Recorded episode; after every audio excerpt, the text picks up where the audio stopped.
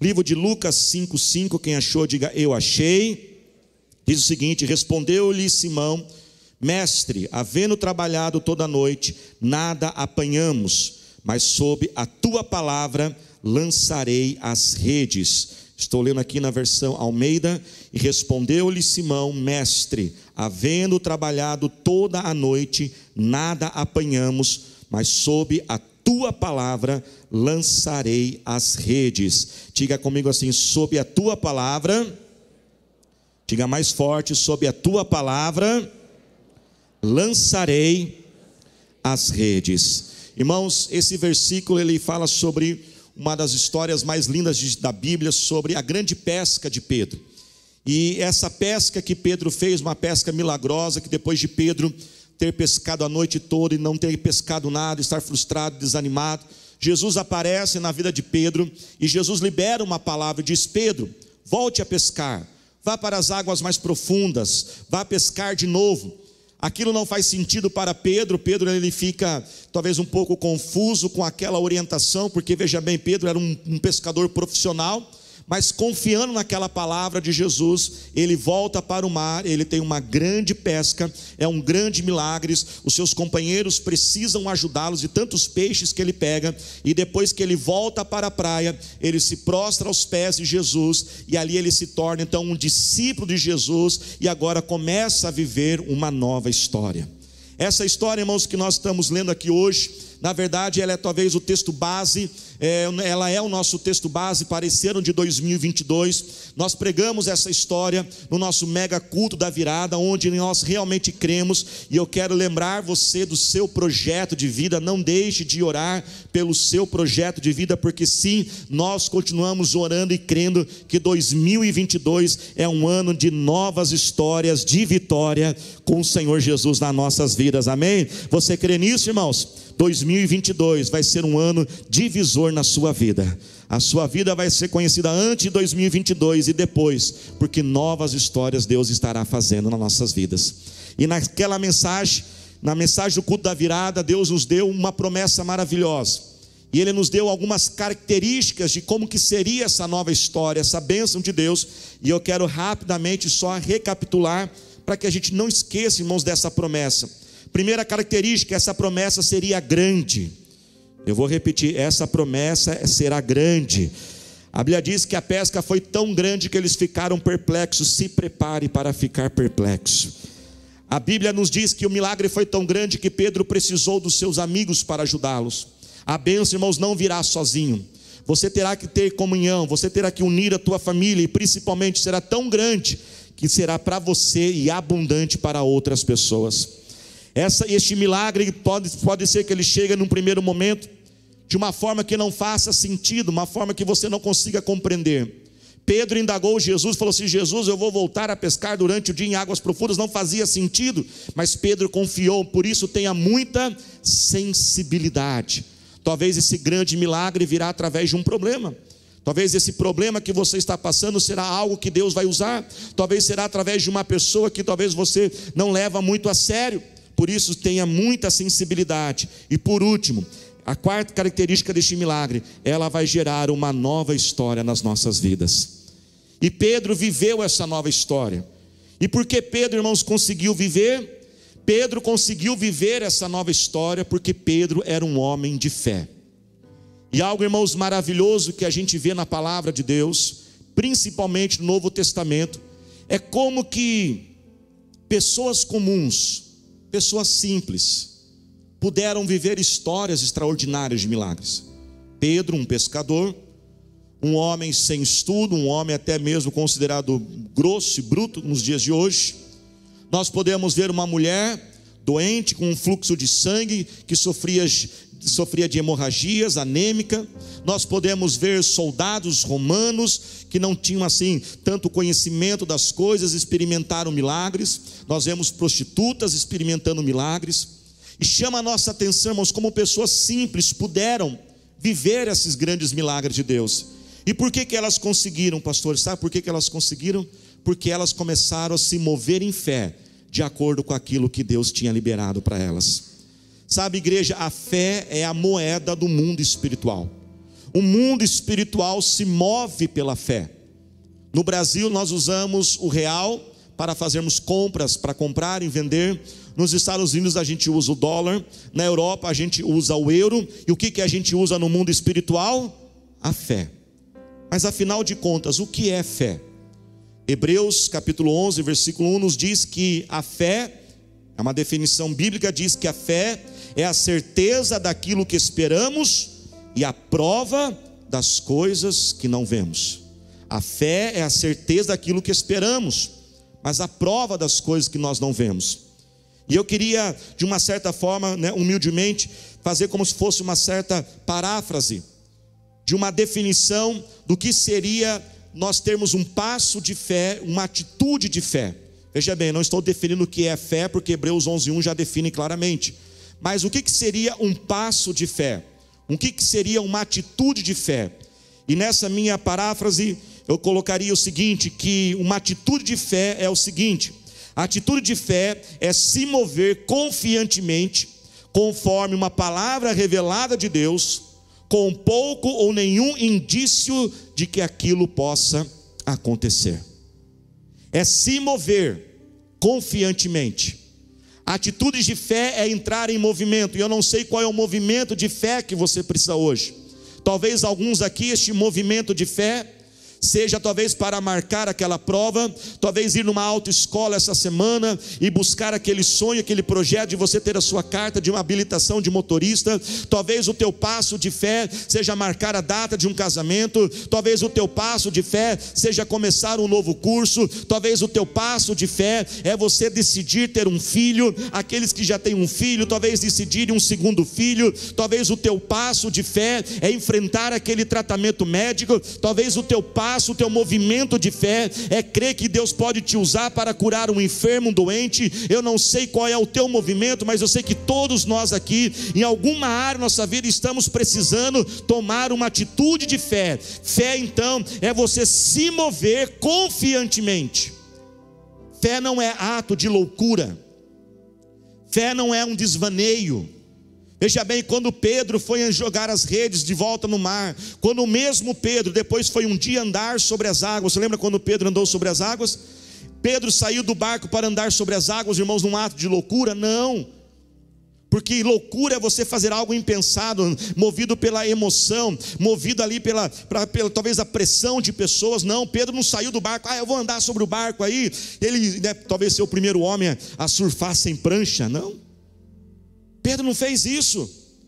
Pedro, quando ele vai sair do barco para andar sobre as águas, o que, que Pedro faz? Ele diz para Jesus: fala assim, Jesus, me manda andar sobre as águas.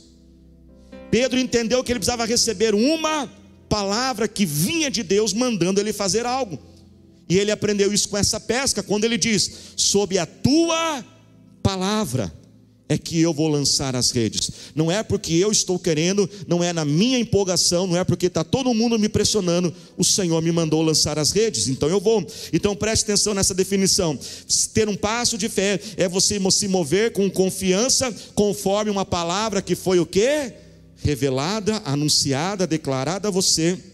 E pode ser que haja algum indício ou nenhum indício de que aquilo possa acontecer. Agora preste atenção, irmãos, nós entendemos o seguinte: nesta frase, de forma proposital, eu coloquei a expressão uma palavra revelada. Quando nós estudamos a palavra de Deus, o Novo Testamento, nós aprendemos que o Novo Testamento foi escrito no grego. E no novo e no grego, quando se usava a palavra lá no grego para a palavra, palavra, deu para entender? A palavra para a palavra, palavra, deu uma bugada aí, né? No grego haviam, do, haviam dois tipos de palavras, que para nós, no português e nos vários idiomas modernos, quando foi traduzido, foi traduzido como uma única palavra, palavra. Mas lá no original eram duas palavras. Quais eram essas duas palavras? A palavra logos e a palavra rema. Diga comigo assim: logos e rema. Ou seja, quando você vê o Novo Testamento, e aparece a palavra. Palavra, quando Pedro diz sobre a tua palavra, em alguns lugares está escrito logos, em alguns outros lugares está escrito o quê? Rema, qual é a diferença? Por que, que o autor, o escritor, inspirado pelo Espírito Santo, por que, que na hora de escrever ele falou assim: eu coloco logos eu coloco rema? Para nós foi traduzido uma única forma só. Veja bem, irmãos, qual que é a diferença? A palavra logos, o logos significa a palavra escrita. É aquilo que está escrito nas nossas Bíblias. É a palavra que está registrada.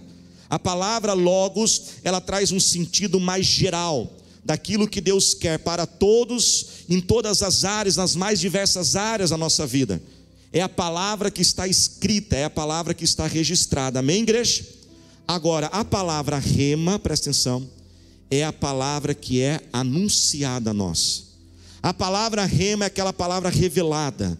A palavra rema é aquela palavra que vem de Deus para nós, que fala com o nosso espírito. É quando Deus diz para nós e fala assim: faça isso. É aqui que você vai. Toma essa decisão. Tem esse passo de fé. Se movimente nisso. Deus revela isso para você. Deixa eu usar um exemplo aqui. Há praticamente 20 anos atrás, em junho de 2001, a pastora Talita e eu nós morávamos nos Estados Unidos, nós éramos namorados, estudantes, e nós tínhamos que tomar uma decisão se a gente voltava para o Brasil ou ficávamos nos Estados Unidos. Nós podíamos ficar lá porque nós estávamos muito bem, estávamos tranquilos, com visto, tudo certinho. A pastora Talita já trabalhava até num banco mesmo, trabalhava num banco nos Estados Unidos. Eu tinha um emprego que era um emprego simples, mas que era confortavelmente capaz de sustentar, de eu tocar a minha vida, mas eu precisava tomar uma decisão. Então, num tempo com Deus, orando no meu quarto, falando com o Senhor, falei: Deus, eu preciso de uma direção do Senhor. Se eu fico nos Estados Unidos ou eu volto para o Brasil. E naquele momento, naquela tarde, no meu quarto orando, acho que foram mais de duas horas orando, buscando a Deus, Deus me deu uma palavra. E essa palavra começou pela palavra Logos. Eu estou orando e de repente vem na minha mente Êxodo 34. Êxodo 34? Êxodo 34. O que será que tem em Êxodo 34? Então eu abri a Bíblia e fui para Êxodo 34. Comecei a ler o livro de Êxodo 34, fui lendo alguns versículos quando um de determinados versículos começou a chamar a minha atenção, e eu comecei a sentir algo, parecia que aquele versículo estava pulando da Bíblia, e ali naquele versículo dizia o seguinte: E Deus falou para Moisés: Eu farei uma obra que nunca foi feita, uma maravilha tão grande que nunca foi feita na sua vida, no meio do seu povo. Veja bem, esse texto, Êxodo 34, aquilo que Deus falou para Moisés é a palavra Logos, amém, irmãos? É a palavra registrada. Só que aquilo se tornou uma palavra rema para mim. A palavra registrada se tornou uma palavra revelada. A palavra registrada se tornou uma palavra anunciada. Então ali eu senti no meu espírito Deus dizendo: "Eu farei sim uma grande obra no meio do seu povo. E eu estava nos Estados Unidos, obviamente, então eu entendi que o meu lugar não era para ficar lá, porque lá não era o meu povo, o meu povo era o Brasil, o meu povo era a igreja quadrangular, o meu povo é Ieque Guatemi, vocês são o meu povo, vocês são a minha família, vocês são a minha casa. E ali eu tive então a revelação de Deus, a palavra rema de Deus. Sabe, igreja estava preparando essa mensagem, e como eu disse, isso vai fazer quase 20 anos e sabe, irmãos, o que eu reparei que nesses 20 anos, eu nunca fiz em 20 anos, eu nunca fiquei imaginando como seria a minha vida se eu tivesse ficado nos Estados Unidos. Eu nunca imaginei. Porque a palavra de Deus foi rema, uma palavra tão forte que eu tomei posse dela e comecei a viver ela. E, irmãos, lembra que, que a palavra rema é se mover às vezes em coisas que parecem muitas vezes sem sentido. E eu lembro que quando eu voltei, irmãos, todo mundo dizia: Você é louco não fazia sentido, todo mundo quer ir para os Estados Unidos, eu já estava lá, vivendo bem, e agora eu estou voltando para começar tudo do zero. Mas quando, irmãos, Deus dá uma palavra rema, Ele é fiel para cumprir a Sua palavra. Por isso, irmãos, nós precisamos nos mover pela fé. Na palavra rema, quem lembra de Romanos 10, 17? A fé vem pelo ouvir e ouvir a palavra de Deus. Ouvir a palavra. Lá em Romanos 10, 17 qual é a palavra que está no original para a palavra? Está escrito o quê? Rema. Não está escrito logos, está escrito rema. A fé vem pelo você ouvir a palavra rema. Por que, que isso, irmãos, é muito importante? Veja bem, se a fé viesse somente pelo logos, pessoas que leem muito a Bíblia seriam cheias de fé. E aí agora a gente começa a ver que na época de Jesus nós tínhamos os fariseus. Os fariseus, eles liam muito, né, os textos que tinham para eles na época, que era o Velho Testamento, e eu pergunto, eles liam muito, sabiam tudo de cor, mas eles eram homens de fé? Não, eles não eram homens de fé. Eles não tinham o rema de Deus. Se no lugar de Romanos 10, 17 escrevesse escrito Logos, talvez provavelmente não estaria escrito ouvir a palavra, porque se é Logos, que é palavra escrita, o mais óbvio seria o quê? A fé vem pelo ler a palavra e não ouvir a palavra. Você não ouve a palavra, você lê a palavra. Por isso que lá em Romanos 17 diz que a fé vem pelo ouvir, mas ouvir o que? Essa palavra rima de Deus, aquela revelação de Deus para nós. Quais, quais são, pastor, as condições para eu ter a palavra rema? Primeiro, eu preciso ter uma intimidade com Deus, para que o Espírito de Deus revele isso para mim. Como que eu posso receber uma palavra rema de Deus? A palavra rema de Deus pode vir, irmãos, através do Logos. Ela começa pelo Logos, que é a palavra escrita, amém, igreja? E se torna uma palavra o quê? Revelada, amém? Que foi no meu caso, nesse exemplo que eu disse, de Ezequiel, de Êxodo 34, começou com Logos e se tornou um rema. Ela pode vir através do teu do Espírito de Deus, uma impressão, algo que você sente dentro de você, uma paz, pode ser a voz de Deus, pode ser um pensamento. Essa palavra rema pode vir através de uma pregação, pode ser também de uma pessoa que traz uma mensagem de Deus para você, pode ser de um acontecimento, uma cena que você vê, algo que você vê na tua frente, da natureza ou alguma coisa, e o Espírito Santo revela e ele traz uma mensagem de Deus para você. Pode ser também através de uma visão, pode ser também através de um sonho, pode ser também dessa forma. Por isso, irmãos, que às vezes lá em casa, quando o despertador toca, eu sempre durmo uns pouquinho a mais, sabe? E a pastora fala assim: mas por que você dorme um pouquinho mais? Eu falo assim: é que Deus fala muito comigo em sonhos. Irmãos, e para Deus falar em você com sonhos tem uma condição, você tem que estar dormindo, né, gente? Então você tem que dormir bastante para Deus falar em sonho. Brincadeira, não vai dormir muito, não, viu, irmãos? Mas veja bem, presta atenção nisso. Não seja um caçador de palavras rema, sendo um crente preguiçoso, que não entra no secreto, e que fica indo atrás de pessoas para receber uma palavra aí, não. E nem dormindo demais também, né? Para Deus falar com você só em sonhos. Sabe, irmãos, nós devemos fazer do nosso alvo não uma palavra rema, mas devemos fazer do nosso alvo a busca pelo Espírito Santo e a intimidade com o Pai. Não devemos também descartar o Logos e buscar somente o rema, de jeito nenhum. Nós começamos pelo Logos e alcançamos a palavra rema de Deus para nós. Quem pode entender, diga amém. Nós temos que fazer da intimidade com Deus o nosso alvo.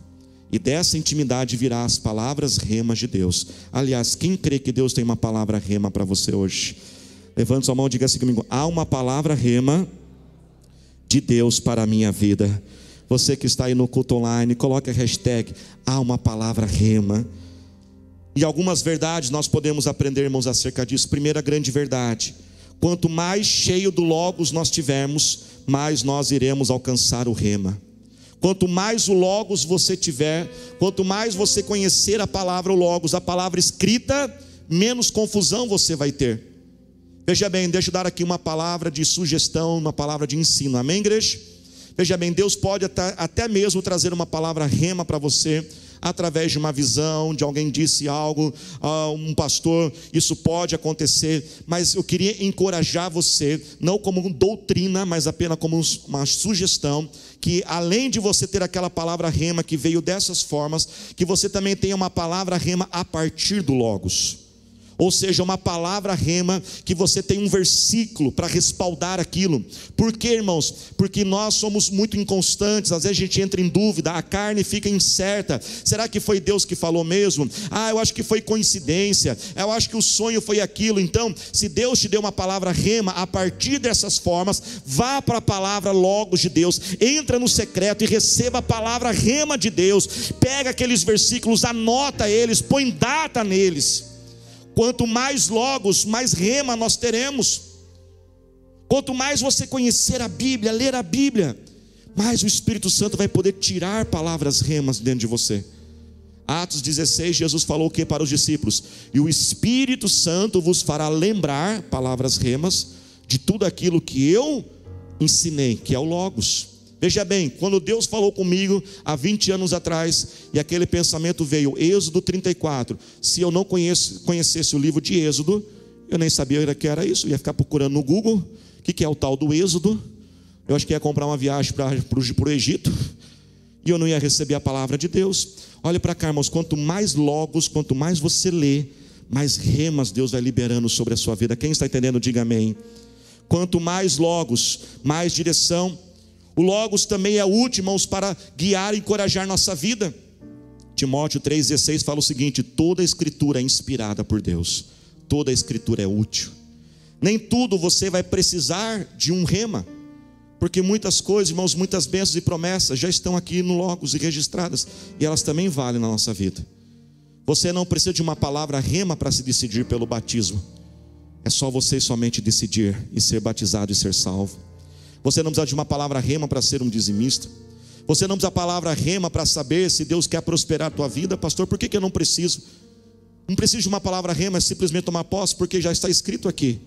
Isaías 1,19 diz: Se você quiser, olha o que o texto diz: Se você quiser e obedecer a Deus, viverá o melhor desta terra.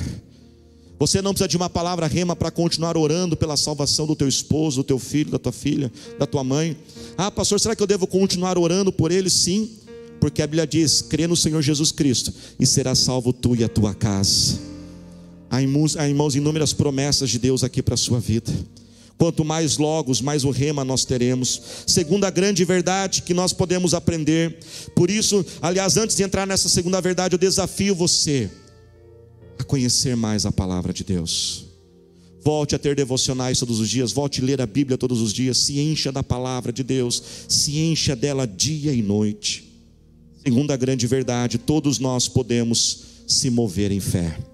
Eu vou repetir: todos nós podemos se mover em fé. Essa é a beleza, irmãos, não importa quem você é, não importa o teu histórico. Todos nós podemos viver algo maravilhoso da parte de Deus, e isso inclui você. Não há nada que diz na Bíblia, ou não há nada que Deus nos mostra, que Deus quer fazer algo para muitas pessoas e Deus não quer fazer nada com você. Não há nada que diz que dá tudo certo para os outros e tudo errado para você. Vai dar certo para você também.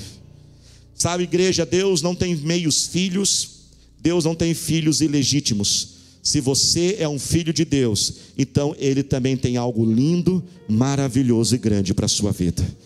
E se você ainda não é um filho de Deus, se torne um filho de Deus agora mesmo. Reconheça que Jesus deu a vida dele pela sua vida, que ele perdoa os teus pecados e que ele tem a vida eterna para você. E você se torna um filho e uma filha de Deus hoje. Se coloque de pé. Busque, irmãos, uma palavra rema de Deus também para você. Qual é a palavra rema que você está precisando hoje? Talvez é uma palavra rema para uma enfermidade Talvez é uma palavra rema diante de uma pressão no trabalho. Você não sabe se fica neste trabalho ou se você sai. Busque uma palavra rema de Deus. Se a palavra de Deus rema vier e disser fique e aguente a pressão, ele vai fazer a obra. Mas se a palavra rema também disser deixe e saia, ele também fará a obra. Não tenha medo e algo melhor estará preparado para você. Talvez você precise de uma palavra rema para marcar essa data desse casamento. Porque vale lembrar, irmãos, que casamento, que namoro foi feito para acabar, viu? Namoro foi feito para acabar. Ou ele acaba em casamento, ou ele acaba porque não deu certo. Crente não namora para dar passeio, não. Crente não namora para passar tempo, não. Namoro do crente tem propósito para descobrir se é para casar. Qual é a palavra rema que você precisa de hoje de Deus? Busque essa palavra rema. E a terceira grande verdade, irmãos, Deus é fiel para cumprir a sua palavra. Eu vou repetir: Deus é fiel para cumprir a sua palavra. Seja a palavra rema ou seja a palavra logos, ele vai cumprir.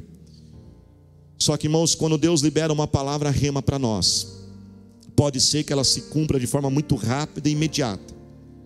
Mas muitas vezes a palavra rema leva um tempo para se cumprir. E quando a palavra rema leva um tempo para se cumprir, aquela palavra e a nossa fé agora começam a ser testadas. E os dois maiores testes da fé são os testes do tempo e o teste do nada. O teste do tempo é aquele teste que demora demais. Deus deu a palavra e está demorando demais para acontecer. E o teste do nada é que Deus deu a palavra rema, mas você não vê nenhum indício, não há nenhum sinal que aquilo possa acontecer. E preparando esta mensagem, Deus me levou a 1 Reis, capítulo 18, versículo 1, que fala quando Elias recebeu uma palavra de Deus, uma palavra rema. E Deus disse para Elias: Elias, ore porque eu voltarei a dar chuva sobre a terra, depois de muitos anos numa terra seca. Elias foi para o monte orar, e ele manda o seu assistente olhar os céus, porque se vem chuva, vem dos céus.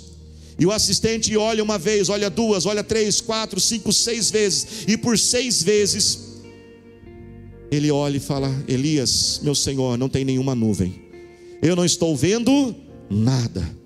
E por seis vezes leva um tempo, nada acontece. O que fazer, pastor, quando Deus dá uma palavra rema e ela não se cumpriu ainda? Primeiro, continue crendo.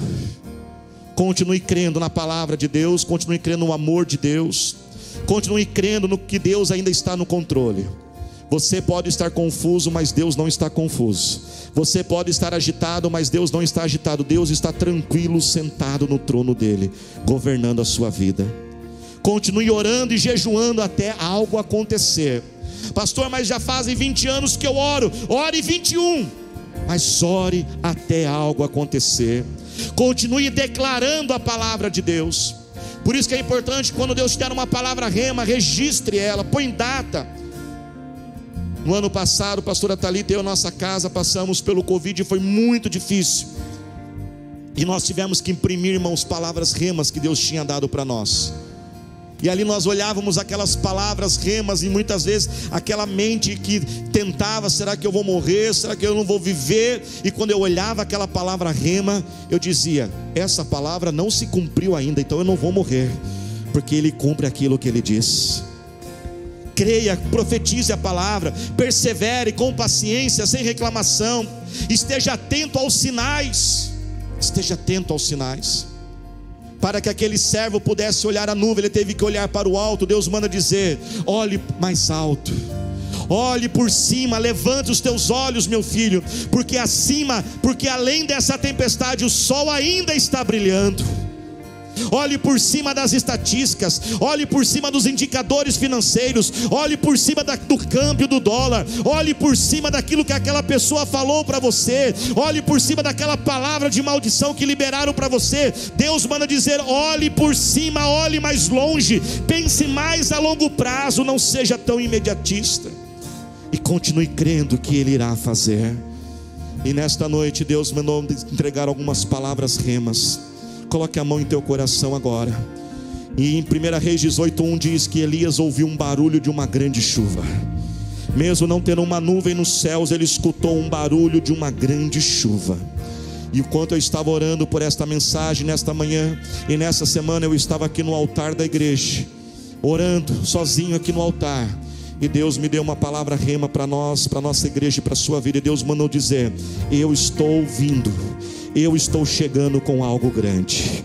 Eu estou chegando algo grande, um grande barulho, e eu pude escutar esse barulho, irmãos. E Deus me mostrou, e Deus trouxe nos meus ouvidos, eu escutei esse barulho. Deus manda dizer: está vindo, está chegando, eu estou trazendo algo grande para a sua vida e para a nossa igreja. Deus manda dizer: esteja atento aos sinais. E eu quero profetizar que Deus dará sinais para ativar a sua fé e renovar a sua fé. Esteja atento a esses sinais. Pode ser, irmãos, que esse sinal venha de uma palavra. E Deus mandou dizer isso. Alguém vai dar uma ideia para você, alguém vai sugerir algo para você, alguém vai sugerir algo a respeito de você para outra pessoa. E Deus manda dizer: quando sugerirem isso, não rejeite. Talvez você vai, alguém vai falar assim: por que, que você não faz isso? A sua primeira reação vai ser: ah, não, isso não é para mim. Deus vai dizer: toma cuidado, não rejeite os sinais de Deus, irmãos, porque está vindo algo grande do Senhor. Preste atenção: mês de março ainda é só o barulho.